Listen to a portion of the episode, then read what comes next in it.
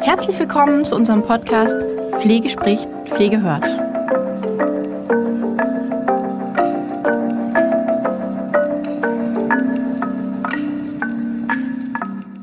Hallo und herzlich willkommen zu unserer heutigen Podcast-Folge von Pflege spricht, Pflege hört.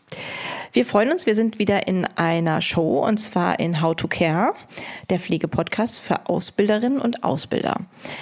Wir haben heute die Frau Knoch äh, zu Besuch. Hallo, Frau Knoch, ich freue mich, dass Sie Hallo, wieder da sind. Frau Knewitz. Ebenfalls. ähm, ja, wer vielleicht schon eingestiegen ist in der ersten Folge von How to Care, der kennt die Frau Knoch schon. Für alle anderen würde sie sich jetzt einfach nochmal vorstellen. Ja, vielen Dank, Frau Ruchnewitz. Tina Knoch ist mein Name. Ich äh, sag's mal diesmal andersrum, komme nicht aus der Pflege. Ich bin ursprünglich Diplompädagogin und äh, habe angefangen, mich mit dem Thema Pflege als wissenschaftliche Mitarbeiterin zu beschäftigen vor etwa 20 Jahren und bin über den Weg der Versorgungsforschung in dieses Themenfeld eingestiegen und habe mich dort in vielen Pflegeheimen und auch im ambulanten Setting getummelt, äh, um eben ja die Fragestellungen aus diesen Versorgungsforschungsprojekten gut bearbeiten zu können.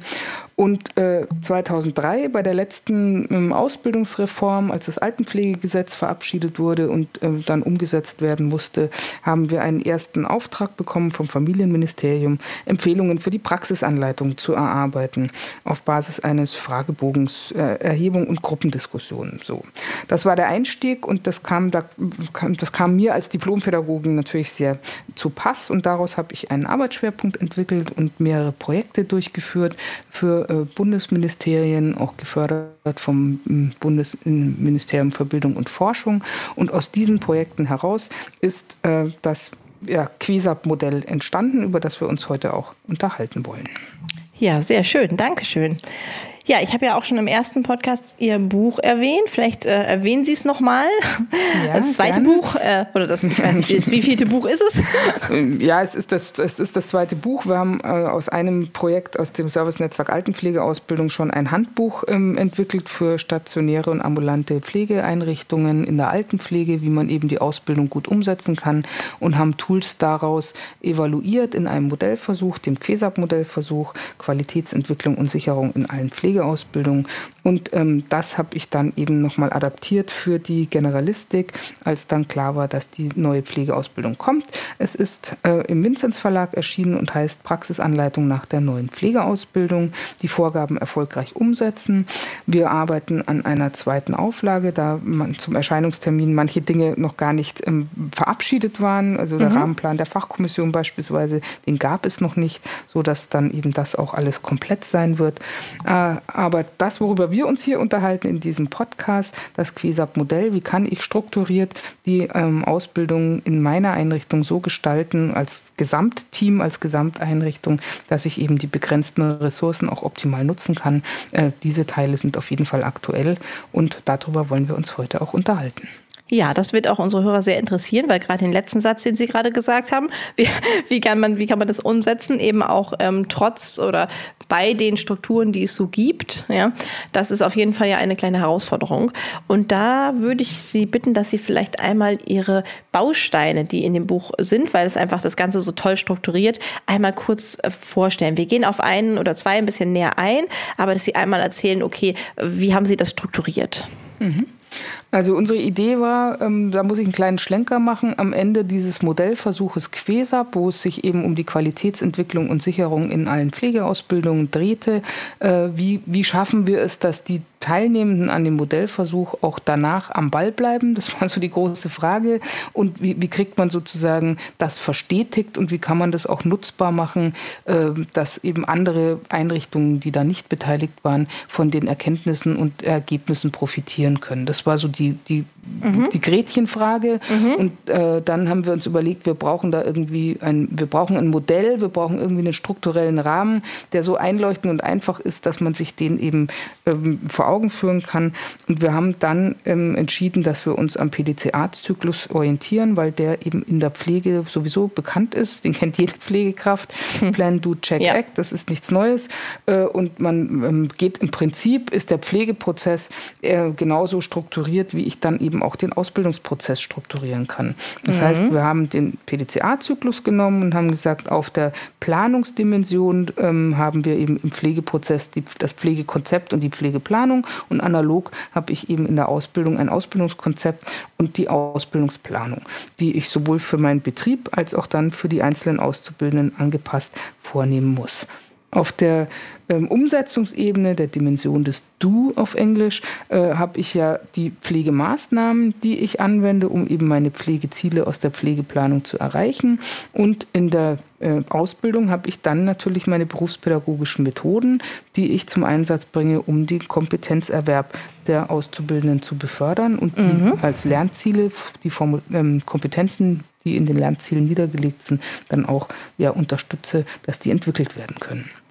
Auf ja, da gehen wir nachher nochmal drauf ein, ne? auf die genau, Methoden. Da, da wollen wir uns, glaube ich, heute genauer mit genau. beschäftigen. Genau. Mhm. genau. Auf der Ebene des Check habe ich ja äh, auch natürlich Überprüfungsmöglichkeiten in der Pflege, entweder intern beispielsweise durch Pflegevisiten oder auch extern durch den berühmten MDK, äh, der dann gerne mal anruft und vor der Tür steht, wo alle ganz hektisch werden. Das heißt, es geht um die Beurteilung der Wirkung der Pflegemaßnahmen. Und genauso geht es natürlich bei der Ausbildung darum, den Lernerfolg einzuschätzen mit Hilfe von geeigneten Beurteilungsmethoden. Wie kann ich das situativ machen, also indem ich tatsächlich jemanden dabei beobachte, wie er eine Pflegemaßnahme durchführt und dann einen strukturierten Bogen habe, in dem ich eben äh, hinterher äh, abchecken kann, äh, ist das denn alles regelkonform durchgeführt worden? Wurde vielleicht auch eine Pflegehandlung äh, abgebrochen, weil sie sich nicht weiter durchführen ließ? Und das wurde auch gut sozusagen der Sack wieder zugemacht. Also das, der Abbruch war korrekt und es wurde gut damit umgegangen. Äh, ein protokolliertes Reflexionsgespräch und ähnliches.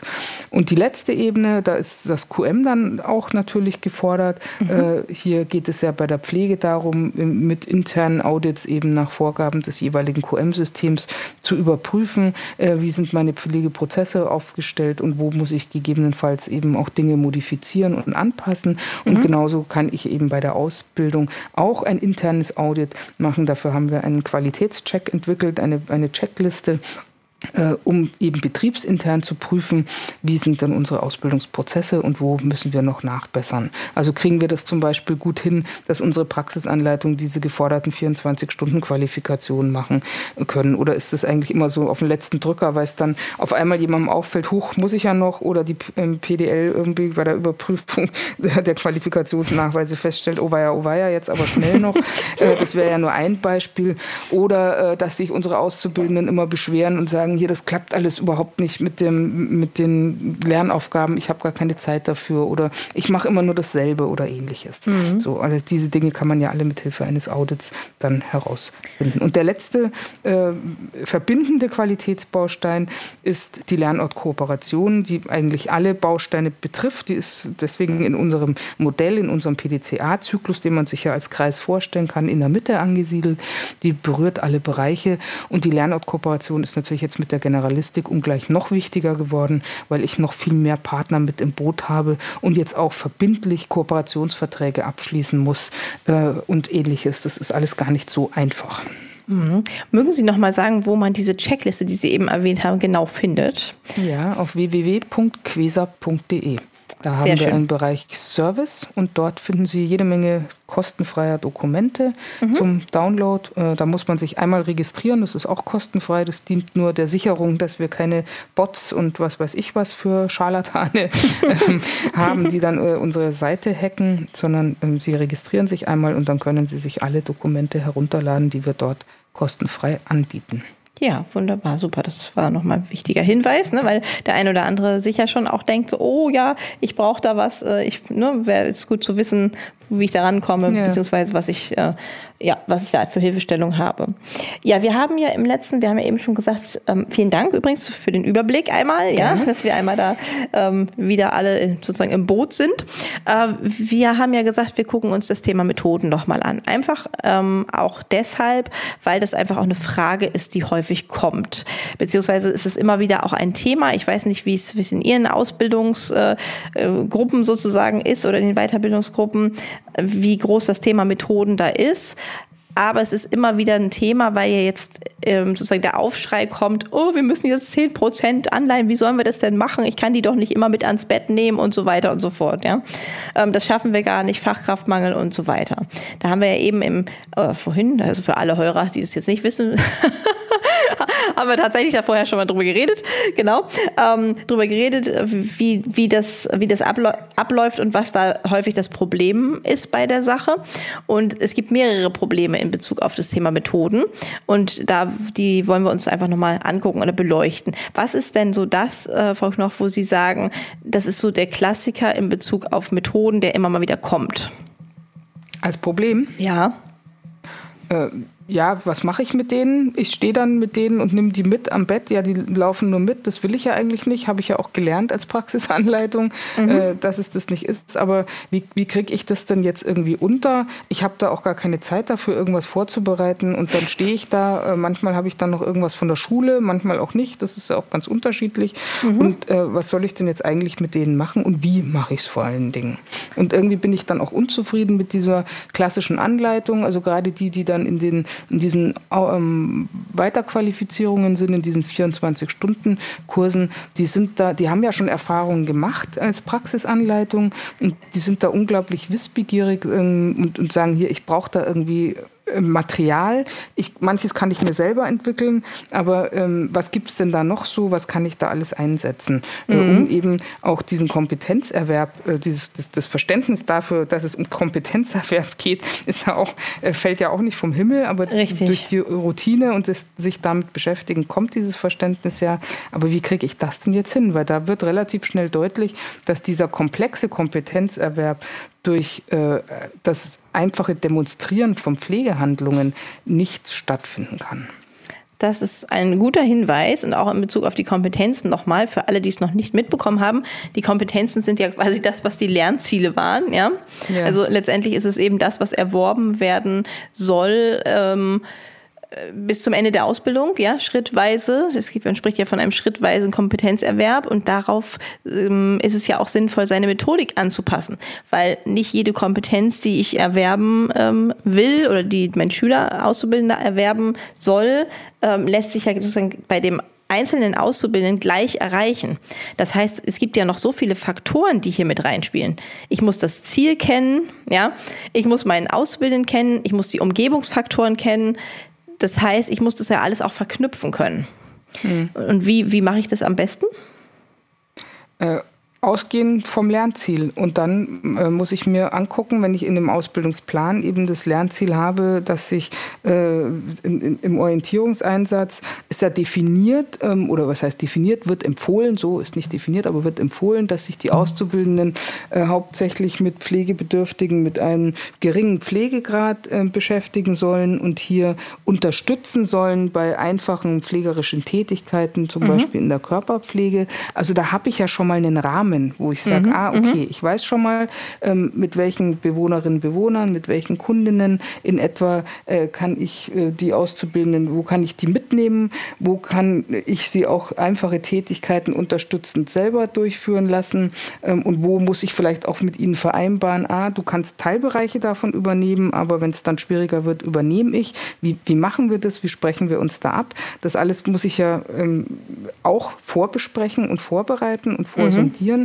Also da habe ich ja schon mal einen ganz guten Rahmen, in welchem äh, der gesteckt ist, in welchem Feld bewege ich mich. Äh, wer sich mit den fünf Kompetenzbereichen beschäftigt hat, der sieht ja auch, dass äh, nicht alle fünf Bereiche gleich von Anfang an relevant sind, sondern dass mhm. es vor allen Dingen eben diese ähm, ja, die Bereiche, wo es um die direkte Pflege geht, Kompetenzbereich 1, 2 und 3, die sind relevant und die äh, letzten beiden, wo es um ethische Leitlinien und wissenschaftliche Grundlagen geht, die kommen erst im späteren Verlauf der ähm, Ausbildung mit hinein.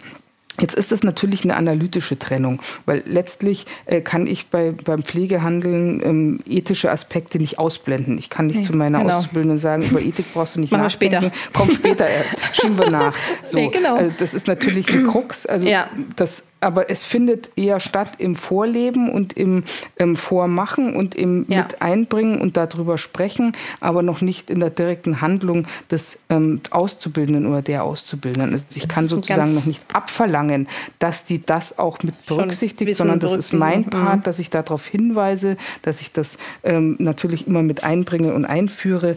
Und auch die anderen Kompetenzbereiche verschränken sich natürlich in der Handlung. Ja. Äh, ich kann nicht ähm, Kommunikation weglassen lassen. Ich, ähm, selbst genau. wenn es Pflegehandlungen gibt oder irgendwelche Pflegemaßnahmen, das habe ich als Nicht-Pflegeperson gelernt, äh, dass es irgendwelche Verbandswechsel gibt, ich kann die jetzt gar nicht konkret benennen, mhm. bei denen man eben nicht spricht, um eben möglichst genau, keine Keime da äh, zu transportieren. Ja, genau. Mhm. genau. Ja. So. Äh, aber trotzdem kommuniziere ich ja mit der Person, die ich versorge. Ja. Entweder vorher und nachher oder äh, ich sag das, äh, kündige das auch an, dass ich währenddessen jetzt nicht spreche und ähnliches. Äh, oder ich kann eben auch nonverbal kommunizieren. Also es geht nicht ohne. Und das verschränkt sich natürlich in der Pflegehandlung. Deswegen werden ja diese einzelnen Kompetenzbereiche äh, auch nicht der Reihe nach sozusagen abgearbeitet, sondern sie verschränken sich miteinander und sie müssen in einer Anleitungssituation oder in einem Ausbildungssetting mit alle mit berücksichtigt werden. Amen. Ja, und das ist ein ganz wichtiger Hinweis, dass es halt wirklich ähm, sich ineinander verschränkt und es auch wirklich, Sie haben ja eben das mit dem ethischen Beispiel gebracht, ja, es war ein super gutes Beispiel, weil es geht eben ja auch in der Pflege ganz, ganz viel auch um Tod und Sterben, ja, gerade auch in der mhm. Altenpflege. Und da kann ich zum Beispiel auch nicht sagen, kommt erst äh, drittes Ausbildungsjahr, letzter Block dran, ja, ja. sondern der, der Auszubildende ist vom ersten Tag damit konfrontiert, dass jemand sterben kann, ja. Wie gehe ich damit um? Ähm, wie, wie, wie fange ich den auf? Wie kann ich das integrieren? Integrieren, auch wenn das noch nicht in dem Kompetenzbereich sozusagen dran ist, ja, die Kompetenz ja. noch nicht erworben werden soll. Da hatte ich nämlich schon viele Diskussionen mit irgendwelchen Menschen, die eben dann gesagt haben, ja, aber es ist doch noch nicht dran und wie sollen wir das denn mit integrieren? Genau das ist eben auch, ist auch eine Praxisanleitung oder ein, ein Ausbilder, ja, der sollte eben auch vorleben, wie er mit bestimmten Situationen umgeht und dann auch trotz dessen, dass es nicht dran ist, trotzdem mit dem mit dem Auszubildenden darüber reflektieren, weil ich kann den ja jetzt sozusagen dann nicht stehen lassen und sagen, ja, reden wir in drei Jahren drüber. Ja, auf jeden Fall. Also da stimme ich absolut zu. Und gerade, gerade bei solchen einschlägigen Erfahrungen ist es unglaublich wichtig, dass die erste Erfahrung gut aufgefangen wird.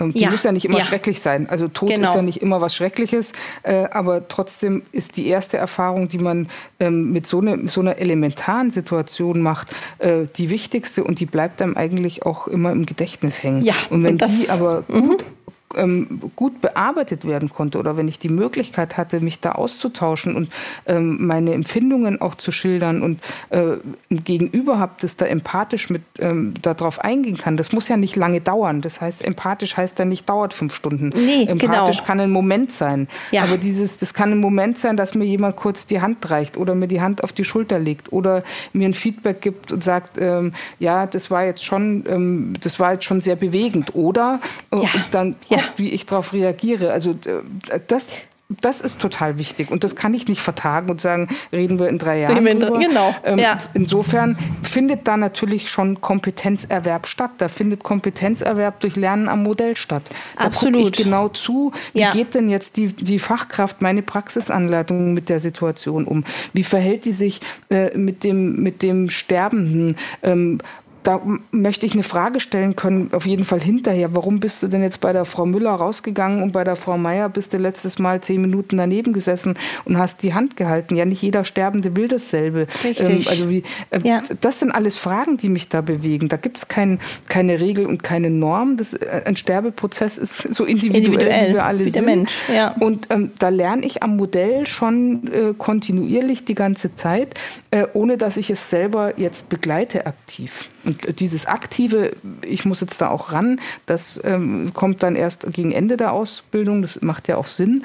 Ähm, aber trotzdem bin ich ja davon nicht frei oder das, ist, das kann man nicht weghalten von mir als Auszubildender. Und das möchte ich auch gar nicht.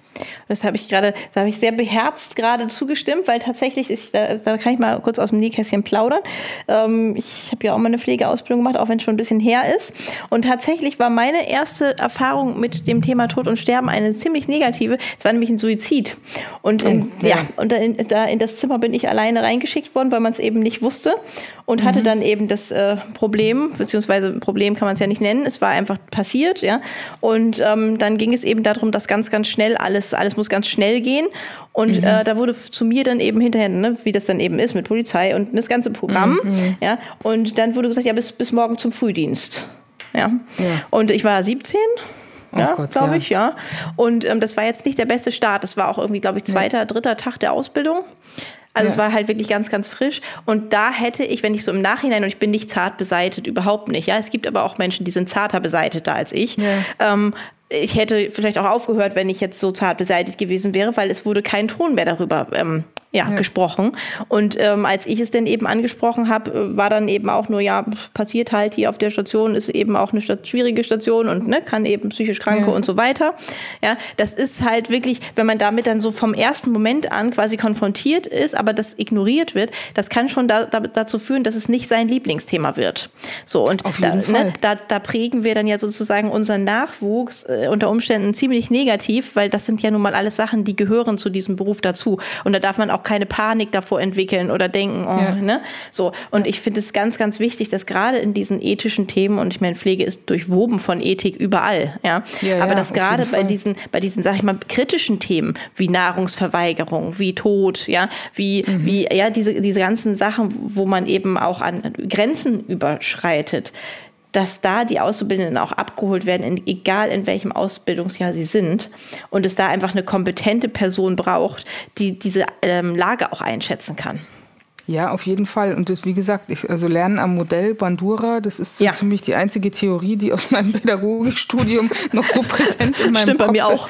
Weil sie so, ähm, so ja. ja. so ist es, so findet Lernen statt. So lernen wir als kleine Kinder durch ja. Imitationslernen. Ähm, wir gucken uns das ab, wir machen das nach, ähm, wir sehen, was erfolgreich äh, ist und diese Strategien eignen wir uns an. Und die, die ähm, wir als nicht erfolgreich erleben, die versuchen wir dann äh, gar nicht, also so sortieren wir uns sozusagen in unserem Lernprozess. Ja. Äh, und das findet ja permanent statt. Und deswegen ist diese Vorbildfunktion, von der wir in der letzten Podcast-Folge auch schon gesprochen haben, mhm. so wichtig. Der, ja. Äh, dieser Vorbildfunktion muss ich mir bewusst sein, dass meine Auszubildenden von allen, nicht nur von mir als Praxisanleitung, sondern von allen Kolleginnen und Kollegen, mit denen sie gemeinsam arbeiten, ständig und permanent lernen. Mhm. Und, und äh, ich habe, um auf das Thema so Tod nochmal zurückzukommen, ich habe nicht nur von einer, sondern von mehreren Pflegefachkräften, auch schon lang gedienten gehört, ja, wenn ich merke, dass das jetzt irgendwie zu Ende geht, dann gehe ich in das Zimmer nicht mehr rein, weil das halte ich nicht aus.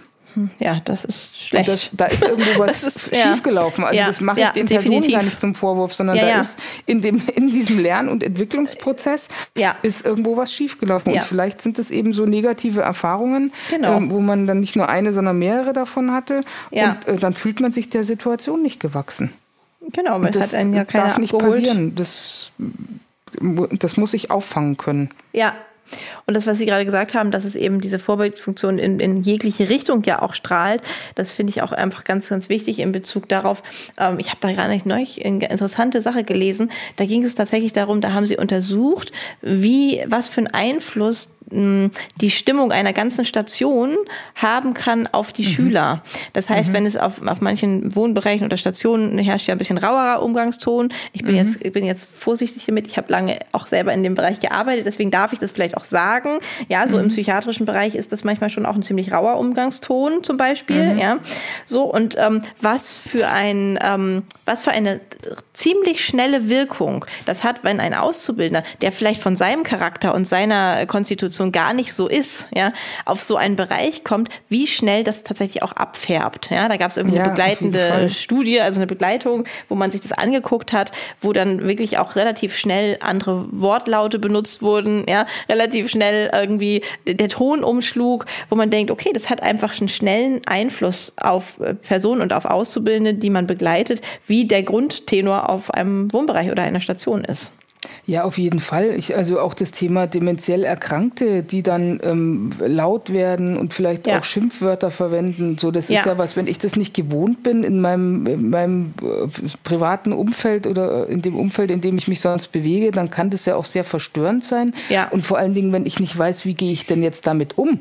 Mhm. Darf, darf ich mhm. jetzt jemandem auch irgendwie äh, den Mund verbieten oder darf ich jetzt ähm, äh, in einer Art und Weise reagieren, in der ich vielleicht normalerweise sagen würde, na, Sie jetzt äh, reißen genau. sich mal zusammen oder das geht nicht oder ja, äh, wir, ja. wir, verwenden diese Schimpfwörter hier nicht oder was. Äh, oder darf ich das gar nicht? Und, ähm, also da bin ich ja total verunsichert dann. Was genau. mache ich denn in diesen Situationen? Und da ja. brauche ich, da brauche ich Rollenmodelle. Da, das, das, kann man nicht alles immer methodisch anbahnen, sondern nee. da, da ist die Methode tatsächlich auch das die Lernen Rolle, am Modell das, ja. und ähm, das Vormachen und das sich einfach verhalten in einer Art und Weise, die eben hier gewünscht ist in diesem Setting, ist. in dieser Situation. Ja. Äh, und dann muss ich das aber nochmal aufgreifen. Ja. Ähm, das ist dann, dann ist die Methode eben die tatsächlich die Reflexion, deswegen ist die auch so unglaublich wichtig, mhm. damit der Lernprozess halt nicht zufällig bleibt. So, weil ja. Lernen tun wir alle ständig dauernd äh, immer, äh, aber wenn ich das sozusagen noch in eine äh, Richtung dirigieren möchte, dann muss ich hinterher drüber sprechen über diese Lernerfahrung, damit eben auch äh, Korrekturen bei mir als Lernender in meiner, ah, das habe ich so erlebt, aha, ich habe es jetzt so eingeschätzt, aber wenn wir jetzt drüber reden und ich kriege noch eine Erklärung dazu, warum jemand so gehandelt hat, dann kriege ich ein anderes Bild im Kopf und dann wird mir, dann werden mir Dinge klar, die mir vorher gar nicht klar waren, die ich mir auch selber aufgrund meines Novizentums noch gar nicht erschließen konnte, die verstehe ich jetzt. Mhm. Und genau. darum, das ist eigentlich die, der Job der Praxisanleitung auch, äh, also Erfahrung, Erfahrungsräume zu eröffnen ähm, oder die Erfahrungsräume, die sich bieten, auch im, im täglichen Arbeiten, äh, ja, aufzugreifen und diese Erfahrungen zu verbalisieren und nochmal ähm, zu greifen und deutlich zu machen und dadurch Verständnis zu entwickeln. Dann ähm, passieren Lernprozesse bei uns im Kopf. Und, das und dann auch, lassen sich mhm. auch Erfahrungen ja, generalisieren zu Handlungsstrategien. Man sagt, ah, das habe ich jetzt irgendwie zwei, dreimal erlebt und jetzt beim nächsten Mal schaue ich vielleicht genau zu, macht es jetzt wieder so. Und äh, dann, wenn ich dann auch noch erlebe, dass es erfolgreich ist, dann entwickelt sich bei mir schon eine generalisierte Handlungsstrategie, wo ich sage, ah, beim nächsten Mal probiere ich das jetzt auch aus. Ja. Und wenn ich damit Erfolg habe, wir lernen auch durch erfolgreiches Handeln, äh, dann führe ich das weiter. Das ist auch ein ganz wichtiger Aspekt, finde ich, den Sie da gerade gesagt haben, dass, ähm, dass man es verbalisiert, ja, dass man es reflektiert. Das ist, ich hatte eine Professorin im Studium, die hat auch ein Buch geschrieben, glaube ich, Pflege und Sprache. Da ging es auf jeden Fall darum, dass sie immer gesagt hat, ja, da ist ganz, ganz viel vorhanden. Es ist alles da in der Pflege, mhm. ja. Es wird nur ganz häufig nicht verbalisiert. Wenn, mhm. wenn dann die Frage nämlich kommt, ja, wie macht ihr das denn? Dann ist es alles so selbstverständlich. Das ist wie ihr Auto, Autofahrbeispiel, ja. Es ist so selbstverständlich, wenn ich in ein Auto steige, was ich dann mache. Aber wenn ich es jemandem klären soll, dann muss ich ja schon auch erstmal nochmal wieder nachdenken und vielleicht ja. auch Sachen hinterfragen. Und das, und das ist, ist, das, ist das Kunststück. Genau. Das ja. ist bei allen Praxisanleiterkursen, immer wenn es um das Methodenthema geht, ist es, es, es geht um dieses Kunststück. Wie schaffen Sie es, dass das, was in Ihrem Kopf stattfindet, in einer Pflegesituation, dass das in die Köpfe der Auszubildenden kommt? Weil das genau. soll ja bei denen auch irgendwann mal stattfinden. Genau. Und das genau. kann ich ja nicht übertragen, habe ich kein Hot-Sync-Kabel oder irgendwas, ähm, sondern ich muss es so, ich muss die Arbeitssituationen so strukturieren, dass sie diese Lernerfahrungen machen können, die sich dann aufeinander aufbauen, so dass sie am Ende der Ausbildung, das ist ja ein Spiral Curriculum oder auch ein spiralisch aufgebauter Lehrplan, dass sich diese Lernerfahrungen vertiefen, dass eben Pflegemaßnahmen wie Körperpflege dann bei anspruchsvolleren ähm, Patientinnen, Patienten oder Bewohnerinnen, Bewohnern ähm, durchgeführt werden, dass äh, Krankheitsbilder hinzukommen und so weiter. Es bleibt immer noch die Körperpflege, aber es wird eben komplexer. So. Mhm. Äh, jetzt habe ich gerade einen Faden verloren ähm, dass diese Lernerfahrungen Richtig. sich entwickeln. Nee, ich finde den Faden jetzt nicht mehr. Sie finden, ach so, vielleicht also doch, aber Sie haben das gerade so gut ausgeführt. Genau, dass, dass Sie wollten sagen, dass die Lernerfahrungen sich sozusagen entwickeln, da, daran entgehend oder entlang letztendlich ja ähm, auch aus der, aus der Erfahrung der, der Praxisanleitung und ihrem Verhalten, sicherlich ihrem, ihrem Handeln, das dann aber auch thematisiert werden muss. Sozusagen nicht davon ausgehend, okay, das ist jetzt sozusagen, ja, das gehört jetzt so, ich mache das einfach wie selbstverständlich, der Schüler guckt zu, wird schon irgendwie ankommen, sondern dass man die Dinge dann eben auch ähm, ja, offensichtlich anspricht, erklärt ähm, und, und auf Fragen standhält. Ja? Weil das ist wie, wie dieses Autofahrbeispiel, was ich gerade gebracht genau. habe. Jetzt habe ich den, Tochter, den Faden auch wieder gefunden. Genau, ja, wunderbar. Sprechen Sie weiter. Nee, machen Sie weiter. Wenn meine Tochter mich jetzt zum Beispiel fragen würde, warum schaltest du äh, jetzt? Äh, das ja? ist so, das ist. Oh, waren Sie jetzt, sind Sie ja. weg? Nee, jetzt sind wir wieder da. Okay. Dann schalte ich halt. Ähm, ja. Genau, genau, dann schalte nee, ich halt. Ist wunderbar. Ja. Dann, dann schalt, genau, dann schalte ich halt, aber ja, das muss ich erstmal überlegen. Warum habe ich jetzt einen zweiten Gang geschaltet? Ja, weil ich mit der mit dem mit der Geschwindigkeit runtergegangen bin. Ja, und warum? Ne? So die, dieses Verständnis, einfach die Sachen auch nochmal wieder zu hinterfragen. Ja. Und das muss ich tun als als Anleitung, als als Ausbilder, ja. Weil ansonsten kommt es bei meinen Auszubildenden ja genau. nicht an. Und das dann ist häufig schwierig. Mhm setzen das ist Sie ein? schwierig, wenn man in einem Expertenstatus schon ist ja. Äh, schwierig ist es, wenn man in einem Expertenstatus ist, äh, dann eben diese pädagogische Brille aufzusetzen und zu sagen, ah, ähm, das ist eben nicht selbstverständlich, dass man das so macht. Das höre ich auch ganz oft auch von Praxisanleitungen. Ja, aber es ist doch klar, wenn ich das sehe, dass ich das mache. Ja, ja. Ihnen ist das schon klar, weil Sie das genau. seit, weiß ich nicht, wie viele Jahren Berufserfahrung so machen. Äh, aber jemand, der das noch nie gesehen hat, nehmen Sie mich, ich bin das äh, lebende Beispiel. Wenn Sie mich mitnehmen würden, dann wäre es mir überhaupt überhaupt nicht klar. Ja. Und ich würde ja. halt fragen und sagen, ja, warum machen Sie denn das jetzt so? Aber jemand, der da mit 16, 17 steht äh, oder jemand, der vielleicht äh, der deutschen Sprache nicht so wahnsinnig gut mächtig ist, der fragt nicht. Der traut sich vielleicht nicht fragen, weil er die Frage gar nicht rauskriegt richtig äh, oder weil er die Ant befürchtet, die Antwort nicht zu verstehen oder weil er meint, müsste ich doch wissen, ähm, hat mir bestimmt schon in der Schule jemand erzählt, aber ich, ich habe es mir nicht gemerkt oder oder oder. Also diese ganzen äh, individuellen Hemmnisse, die dann noch dazukommen. Äh, ich kann nicht voraussetzen, dass das immer allem genauso klar ist, wie mir etwas klar ist. Und bei gerade zu Anfang der Ausbildung überhaupt nicht. Ich meine, im Verlauf kann ich dann schon Dinge voraussetzen. Dann kann ich aber auch sagen, hör mal zu, das haben wir schon da und da gemacht, in dem und dem Kontext. Das ja. müsstest du eigentlich wissen. Jetzt setze dich bitte selber noch mal hin und erarbeitest noch dir noch mal ja. was. Aber ja. gerade im Orientierungseinsatz ist es unglaublich wichtig, dass ich viel drüber rede, über das, was ich tue und warum mhm. ich es tue und wie ich es tue. Ja. Und ähm, das ist eigentlich ähm, die wichtigste Methode überhaupt. Genau, das äh, sehe ich nämlich auch so. Und da haben wir noch mal, da können wir noch mal einsetzen zu dem Thema Methoden überhaupt, ja, weil wir haben jetzt beide schon mehrmals, und ich sage es auch so oft mhm. und Sie wahrscheinlich auch, mehrmals betont, dass es dass Anleitung eben nicht ausschließlich ist oder ich sage ja mal am liebsten gar nicht ist, ja, Imitation, Demonstration, aber natürlich ist es Quatsch, weil es gibt ja. immer Situationen, wo, wo ich es brauche, ja, wo ich es auch wirklich brauche, wo ich bestimmte medizinische, äh, ja, ja behandlungspflegerische Maßnahmen eben auch vormachen muss. Aber es gibt eben auch einen ganz, ganz, ganz großen Bereich ja. von anderen Dingen, ja, wenn wir in die Reflexion von ethischen äh, Geschichten gehen, wenn wir in, in ähm, Dinge gehen, die, die der, der Auszubildende zum Beispiel vorbereiten kann, um eine Handlung besser zu verstehen, ja, oder, oder nachbereiten kann und dann versteht, aha, das habe ich jetzt deswegen gemacht. Also es gibt einfach so viele Situationen, in denen es auch anders geht. Ähm, da haben Sie ja in Ihrem Buch auch zum Beispiel die Lernsituation ja. beschrieben. Können Sie dazu noch mal was erzählen? Was ist wichtig? Ja, sehr gerne. Wie also funktioniert im Prinzip das? Ist es so die Idee für die Lernsituation entst, entst, ja. Hören Sie mich noch? Ja, ich höre Sie noch. Alles gut? Frau Knoch, sind ja, Sie noch da? Alles klar.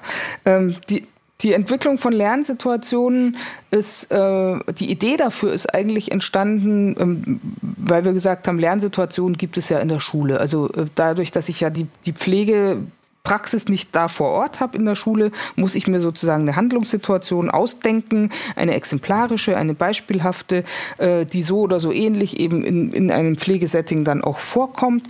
Äh, und anhand dieses Beispieles erarbeite ich mir eben, äh, was ist da zu tun, was brauche ich da für Wissensgrundlagen, äh, was weiß ich zum Beispiel über Krankheitsbilder und ähnliches, was brauche ich für Verfahrenswege, die ich beherrsche, wie die Durchführung einer Pflegemaßnahme?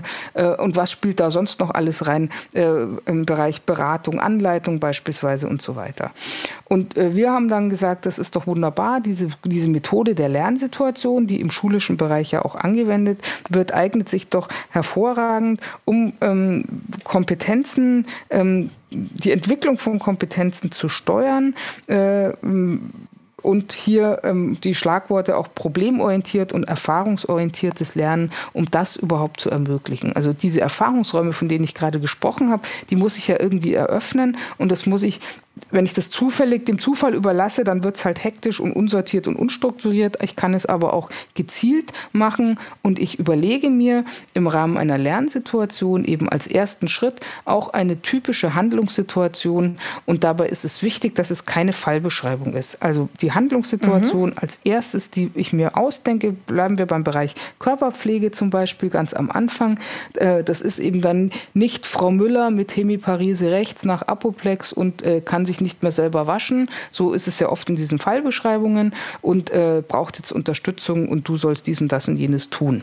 Mhm. Das ist ja nicht das, was ich sehe, wenn ich ein Bewohnerzimmer betrete als Pflegekraft oder ein, ein Haushalt oder ein Patientenzimmer, sondern wenn ich da reingehe, dann ähm, sitzt da eine Frau beispielsweise, die sagt, ja, mein irgendwie mein linker Arm, der mag er nicht mehr so, ich würde da so gern wieder, aber und, und so weiter. Also die mhm, erzählt mhm. etwas über ihre Situation oder sie verhält sich in einer bestimmten Weise oder sie gibt eine Schmerzäußerung von sich, ähm, aber die sagt ja nicht, hallo, ich bin die Frau Müller mit der Hemiparise.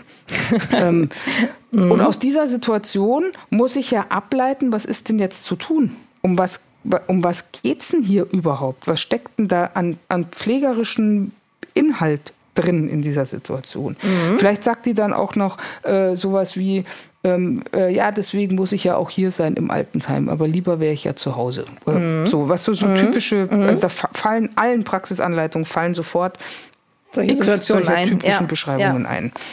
Genau. Und die müssen auch gar nicht lang sein. Das ist auch nichts, was unglaublich, da muss man keine Prosa schreiben, sondern das ist in ein paar Sätzen ist das erledigt.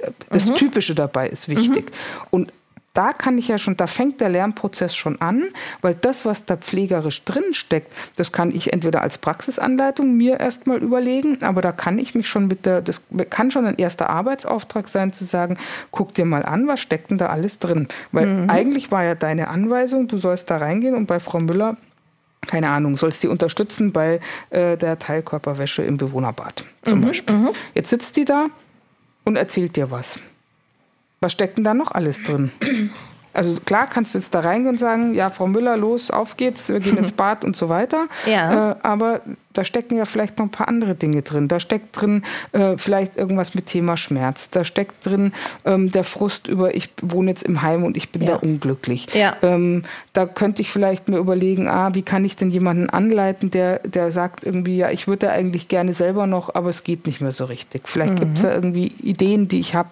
Ähm, wie sie doch eben ihre Ressourcen, die sie noch hat, äh, einsetzen kann, um selbst äh, sich bei der Körperpflege ähm, voranzukommen und eben nicht diese Unterstützung annehmen zu müssen. Das ist ja auch was, Körperpflege ist ja was ganz was Intimes. Ja. Ähm, das ist ja einen, einen, eigentlich fremden Menschen da so intim und so nah an mich ranzulassen, das ist ja schon eine Überwindung.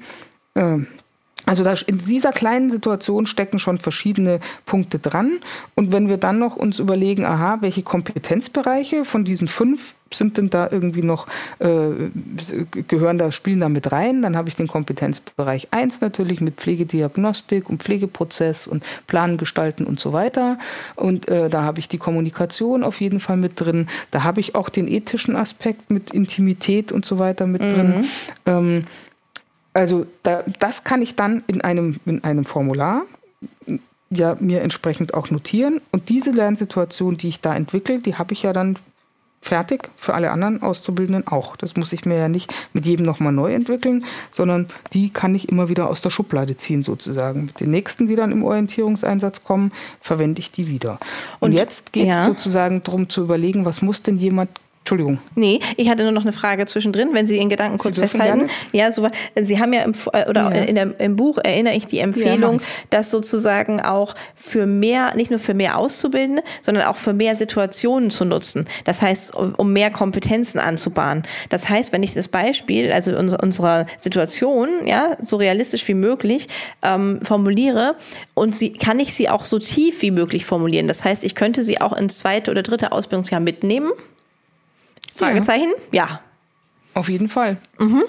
Ja, auf jeden Fall. Also ich kann die von Anfang an komplex anlegen und kann dann aber in, in, in dem ähm, weiteren Schritt der Arbeitsaufträge, die ich formuliere, äh, kann ich die ja dann entsprechend äh, anpassen an das Ausbildungsniveau, an den Ausbildungsstand.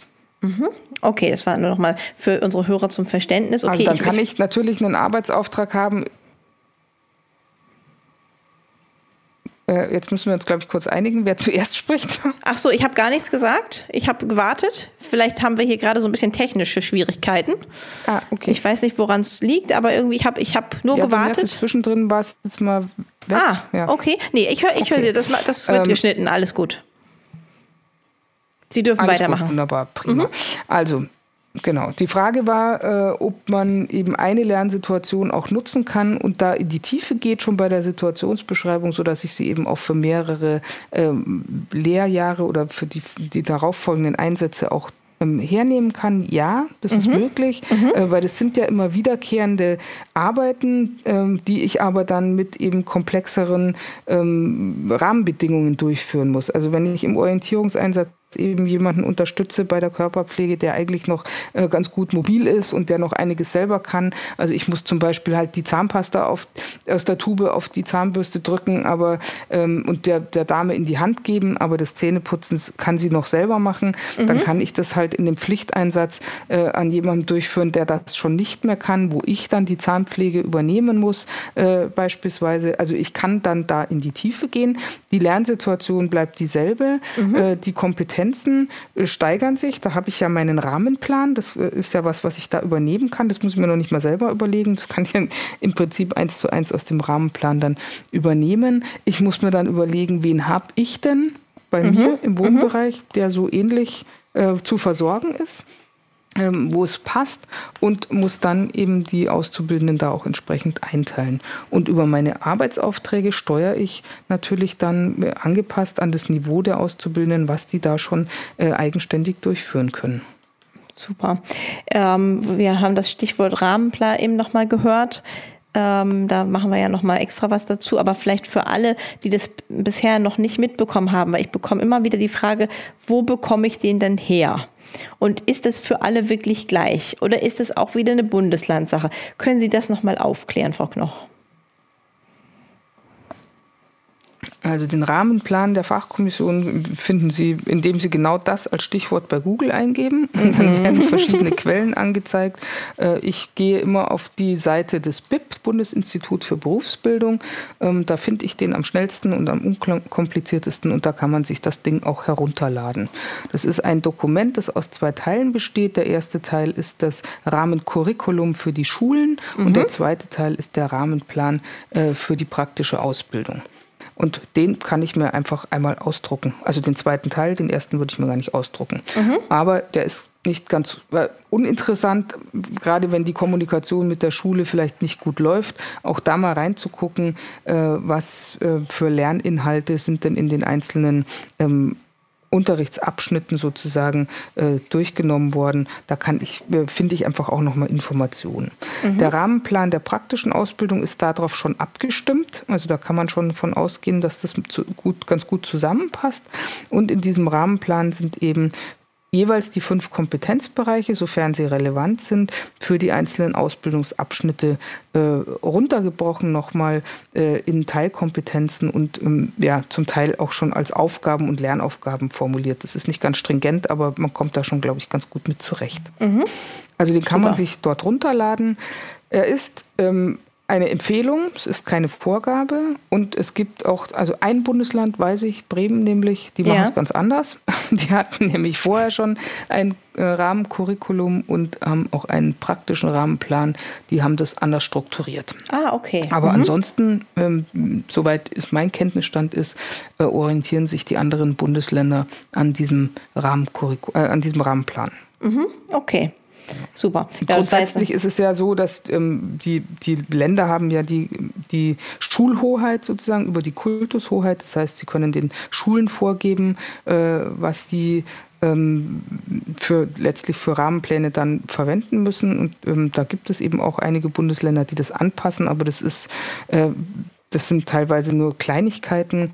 Also Bayern hat zum Beispiel immer noch eine Vorliebe für Fächer, äh, die tauchen da wieder auf, aber okay. im Prinzip hat es einen hohen Wiedererkennungswert. Also mhm. der einzige, der wirklich komplett anders ausschaut, ist der für Bremen. Bremen, ah, okay, gut, das ist ja vielleicht auch interessant zu wissen für unsere Hörer, wer aus Bremen kommt, der wird es wissen, aber das ist eben, genau. dass man da nicht drüber, drüber stolpert sozusagen, ja, dass es da eben unter entsprechende Unterschiede auch gibt. Ja, ähm, aber die arbeiten auch mit Lernsituationen, also insofern wird mhm. es da auch wieder auftauchen. Ja, super. Genau, über die Lern- und Kooperation, da haben wir eine eigene Folge quasi, wo wir da nochmal mhm. näher drauf eingehen, weil es natürlich, wir haben ja jetzt beide genannt, den Rahmenplan und eben das Curriculum. Ja, trotz dessen oder gerade deswegen ist es ja schön, wenn es ineinander läuft, weil natürlich soll ja hinten das, das gleiche äh, Output dann rauskommen. Und genau. entsprechend wichtig ist ja die Kooperation dann eben auch mit den einzelnen ähm, ja, Beteiligten der Ausbildung, eben auch die, sag ich mal, die anderen Kooperation, Lernort-Kooperationen Kooperationspartner, ja, zum Beispiel ambulante Pflegedienste, Krankenhäuser, äh, Heime, ne, pädiatrische Stationen. Yeah. Das ist ja alles ähm, wichtig, dass es ineinander läuft, um eben zu vermeiden, dass der Auszubildende auch auf der Strecke bleibt, beziehungsweise dass Dinge doppelt gelernt werden und andere gar nicht. Ja, ja, auf jeden ähm, Fall. Dafür brauche ich den Ausbildungsplan dann eben auch, damit das richtig. gewährleistet ist. Ja. Genau. Ja, super. Das, da wollte ich nur noch mal ganz kurz rein, weil diese Frage eben so häufig kommt. Ja. Ähm, die Lernsituation, da wird immer so ein bisschen gefragt, ist das nicht alles un unglaublich viel Aufwand? Lohnt sich das? Ja, ich sage das einfach jetzt mal so, wie es immer kommt. Ja, mhm. ähm, muss das eigentlich sein oder ist das nur eine Möglichkeit? Ähm, vielleicht können wir dazu noch zwei, drei Sätze ja. sagen. Also sein müssen tut es nicht. Natürlich ist es ein Angebot und eine Möglichkeit. Äh, jeder kann sich das selber überlegen, wie er den Kompetenzerwerb gut anbahnen kann. Ähm, für uns hat sich ähm, gezeigt, auch durch diese ja jetzt bestimmt schon über zehn Jahre Erfahrung damit und Rückmeldungen aus der Praxis und auch aus den Praxisanleiterkursen, dass es eine wenn man es mal einmal verstanden hat, das ist auch nicht so schwierig, ähm, dann ist es eine gute Möglichkeit und eigentlich eher zeitsparend, weil man eben ein und dieselbe Lernsituation dann in der Tiefe weiterentwickeln kann äh, für die nachfolgenden Ausbildungsabschnitte. Mhm. Und ähm, ich durch dieses, dieses typische, diese typische Situation, die ich dann eben auch gut transferieren kann auf andere Settings, auf andere äh, Einsatzorte, äh, auf andere Personen, die ich zu versorgen habe, ähm, äh, da konkrete Aufgabenstellungen dann eben auch ableiten kann. Und ein und dieselbe Lernsituation eben dann im Schweregrad mit angepassten Aufgabenstellungen immer wieder einsetzen kann. Wir lassen die ja in den Praxisanleiter-Weiterbildungen diese Lernsituation entwickeln. Es dauert ungefähr eine Stunde erfahrungsgemäß im Schnitt, bis ich die einmal komplett fertig habe. Äh, und wenn ich mir dann einen Pool aufbaue an solchen Lernsituationen, dann kann ich da ja immer darauf zurückgreifen mhm. und mir die einzelnen Aufgabenstellungen rausziehen und sagen, ah, okay, also die erste Aufgabe, es, es orientiert sich auch hier am Pflegeprozess. Äh, Informationen zusammentragen ist ja immer der erste Schritt. Äh, es geht bei den Arbeitsaufträgen immer darum, erstmal Informationen über Bewohnerinnen und Bewohner über ein Krankheitsbild nochmal Wissenstatbestände ähm, zusammenzutragen, die aufzubereiten, äh, ein kleines Impulsreferat zu irgendwas zu geben zum Beispiel oder äh, eine Bewohnerin vorzustellen auf Basis der Informationen, die ich mir eben zusammengetragen habe, bevor ich überhaupt losstarte und irgendwas durchführe. Also ich orientiere mich bei den Aufgaben, die ich dann entwickle, auch schon am Pflegeprozess sage, ah, okay, ausgehend von der Information, jetzt geht es darum, als nächster Schritt zu planen, zu überlegen, was kann ich machen. Das müssen Sie ja in der Prüfung dann auch tun. Sie müssen eine Pflegeplanung schreiben. Äh, äh bevor ich die, das macht keiner im Orientierungseinsatz, aber ich muss mir trotzdem überlegen, aha, ich gehe geplant vor und strukturiert vor, was könnte ich denn jetzt tun? Bei mhm. Frau Müller, bleiben wir bei dem Beispiel mit der Hemiparise, die sich nicht mehr selber waschen kann. Ähm, was wäre denn jetzt äh, der Arbeitsauftrag sozusagen als Pflegekraft? Sie dabei zu unterstützen, ihre Ressourcen ähm, zu beachten und so weiter mhm. und so fort. Mhm. Genau. Mhm. Und, äh, und so kann ich mich entlang entwickeln und äh, ja. äh, eben Arbeitsaufträge dann jetzt, wenn das ist ja die Chance der neuen Ausbildung, jetzt sind wir ungefähr in der Halbzeit angekommen, äh, dass ich das sukzessive weiterentwickeln kann und wenn ich einen Ausbildungsgang mal durch habe, egal wann ich auch immer damit anfange mit dieser Methode, die zu entwickeln, dann bin ich nach drei Jahren einmal durch. Mhm. Haben Sie da, das kam mir gerade so, haben Sie da irgendwie eine ja, Empfehlung oder eine Idee oder was auch immer ähm, in Bezug darauf, ähm, wie viele, mit wie vielen Lernsituationen man am besten arbeitet? Also ich denke, das hat, zeigt die Erfahrung, dass man ähm, ja je nachdem am Anfang, glaube ich, reicht im Orientierungseinsatz reichen vielleicht ein, zwei Lernsituationen, an denen man äh, die Lernziele entwickeln kann, äh, mithilfe der Arbeitsaufträge dann eben auch diesen, diesen Kompetenzerwerb anbahnen kann. Äh, dann sind es äh, mit ansteigendem Niveau sind es vielleicht drei oder vier, recht viel mehr sind es eigentlich nicht, weil die, ähm, die Situation, ich brauche nicht so viele unterschiedliche Situationen. Es ist ja. ja oft das typische ähm, in allen Settings gleich. Wenn jemand sich nicht waschen kann, dann hat es halt irgendwelche körperlichen Limitierungen oder genau. irgendwelche psychischen ähm, Probleme, dass ich gar nicht mehr das Verständnis dafür habe, dass ich Körperpflege äh, brauche und so weiter und so fort. Äh, das, das bleibt ja immer dasselbe sozusagen, aber der ein, die Einsatzmöglichkeiten ähm, als Auszubildender und was, was kann ich davon schon und was weiß ich denn darüber und wo kann ich denn jetzt schon Teilbereiche vielleicht übernehmen, das ändert sich ja letztendlich dann im Verlauf der Ausbildung. Mhm.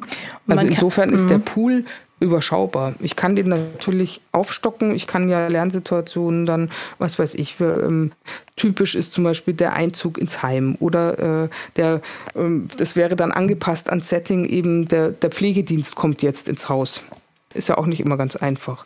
Oder genau. äh, ich ähm, muss eben in ein Krankenhaus stationär aufgenommen werden. Mhm. So. Mhm. Ähm, dann ist das Setting jeweils anders, aber die, die Grundproblematik, das zu akzeptieren, dass ich jetzt dort bin, wo ich jetzt bin, die Gründe zu akzeptieren, ähm, mich da einzufinden in, dem, in der neuen Umgebung, ähm, erstmal vielleicht äh, für Personen, die noch keine kognitiven Einschränkungen haben. Und dann äh, kann ich ja später eben auch zum Beispiel einen Heimeinzug bei jemand mit einer demenziellen Veränderung ähm, begleiten. Da geht es dann in die Tiefe und da steigere ich dann das Niveau.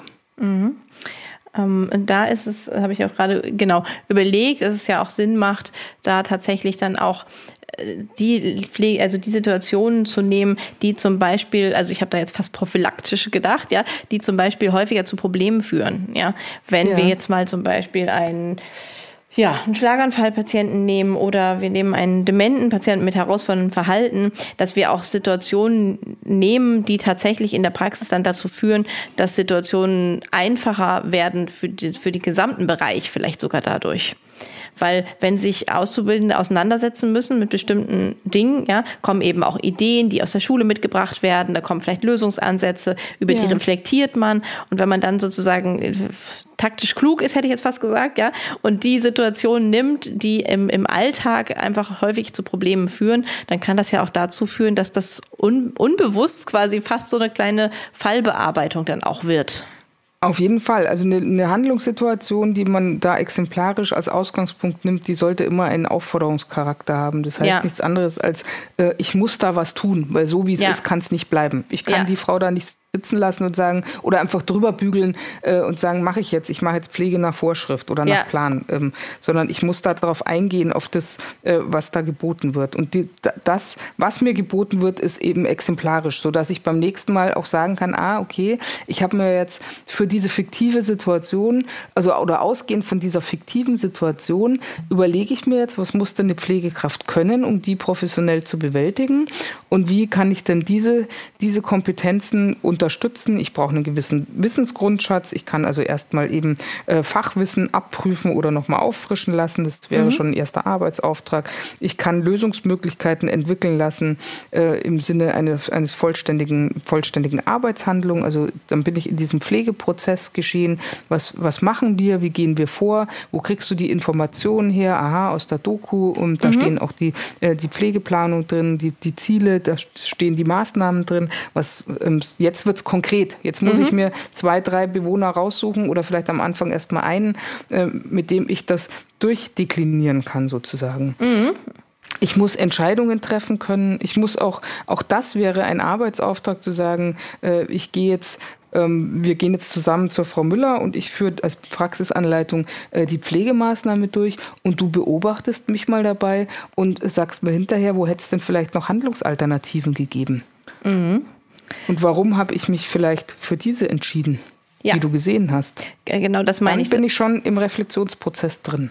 Genau, und der wird dann angestoßen und der wird ja in vielerlei Hinsicht häufig nicht angestoßen und hier wird er dann aber angestoßen, was wieder dazu führt, dass äh, ja das Handling ein, ein anderes wird in der Reflexion oder nach der Reflexion. Ja, ja. Das, ähm, klar ist, es gibt auch äh, andere Möglichkeiten, es gibt auch Alternativen. Ähm, du erkennst auch, warum ich mich wahrscheinlich dafür entschieden habe. Und wenn du es nicht erkennst, ähm, dann reden wir drüber. Mhm. Dann, dann sage ich dir, warum ich mich so entschieden habe. Und dann stelle ich eben wieder die Frage. Pädagogisches Handeln hat viel mit Fragestellen, Fragen stellen zu tun ja. und weniger mit Antworten geben. Mit, mit Denkprozesse anregen ähm, und äh, die Praxisanleitungen, die bei uns in, in den Weiterbildungen sitzen, die sagen oft, also es kommt gar nicht von mir, sondern es kommt oft von den Praxisanleitungen, die sagen, äh, ich hatte eine super Ausbilderin, die fand ich am Anfang total lästig, weil die mich ständig gefragt hat, warum genau. machst du das so? Ja. Äh, wieso ist denn das hier so und nicht anders? Ähm, hast du mir zugeguckt? Äh, kannst du dir vorstellen, mit welcher Grundlage, auf welcher Grundlage ich das gemacht habe? Das fand ich furchtbar am Anfang, weil mhm. ich musste ständig drüber nachdenken. Aber im Nachhinein habe ich gemerkt, das war super, weil die mich von Anfang an gefordert hat, mein Hirn mit einzusetzen und ja. eben nicht nur alles nachzumachen oder äh, immer zu gucken, wo ist denn jemand, der mir sagt, wie es jetzt geht, äh, der es mir einmal vormacht oder der mir überhaupt sagt, was ich hier tun soll. Genau, selber denken macht schlau, ne? Ja, auf jeden Fall. genau. genau. genau. Diese, diese Methode, also wir sind nämlich jetzt schon bei Minute 55. Ich bin ganz überrascht gerade selber. Okay, geht fix. Ähm, es geht wirklich fix heute, genau.